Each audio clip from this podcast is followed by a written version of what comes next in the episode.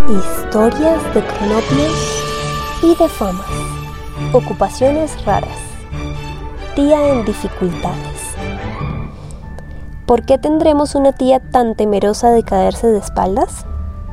Hace años que la familia lucha para curarla de su obsesión, pero ha llegado la hora de confesar nuestro fracaso. Por más que hagamos, tía tiene miedo de caerse de espaldas, y su inocente manía nos afecta a todos, empezando por mi padre, que fraternalmente la acompaña a cualquier parte y va mirando el piso para que tía pueda caminar sin preocupaciones. Mientras mi madre se esmera en barrer el patio varias veces al día, mis hermanas recogen las pelotas de tenis con que se divierten inocentemente en la terraza y mis primos borran toda huella imputable a los perros, gatos, tortugas y gallinas que proliferan en la casa. Pero no sirve de nada. Tía solo se resuelve a cruzar las habitaciones después de un largo titubeo, interminables observaciones oculares y palabras destempladas a todo chico que ande por ahí en ese momento. Después se pone en marcha, apoyando primero un pie y moviéndolo como un boxeador en el cajón de resina, después el otro trasladando el cuerpo en un desplazamiento que en nuestra infancia nos parecía majestuoso y tardando varios minutos para ir de una puerta a otra. Es algo horrible.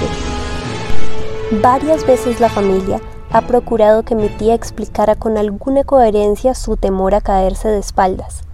En una ocasión fue recibida con un silencio que se hubiera podido cortar con guadaña.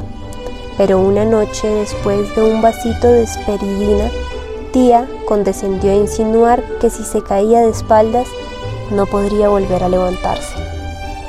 A la elemental observación de que 32 miembros de la familia estaban dispuestos a acudir en su auxilio, respondió con una mirada lánguida y dos palabras. Lo mismo. Días después, mi hermano el mayor me llamó por la noche a la cocina y me mostró una cucaracha caída de espaldas debajo de la pileta.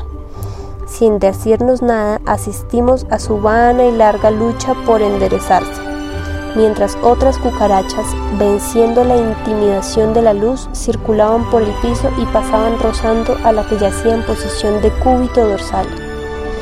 Nos fuimos a la cama con una marcada melancolía, y por una razón u otra nadie volvió a interrogar a tía.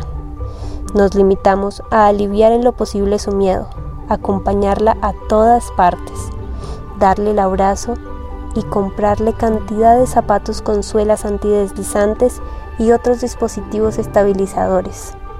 La vida siguió así y no era peor que otras vidas.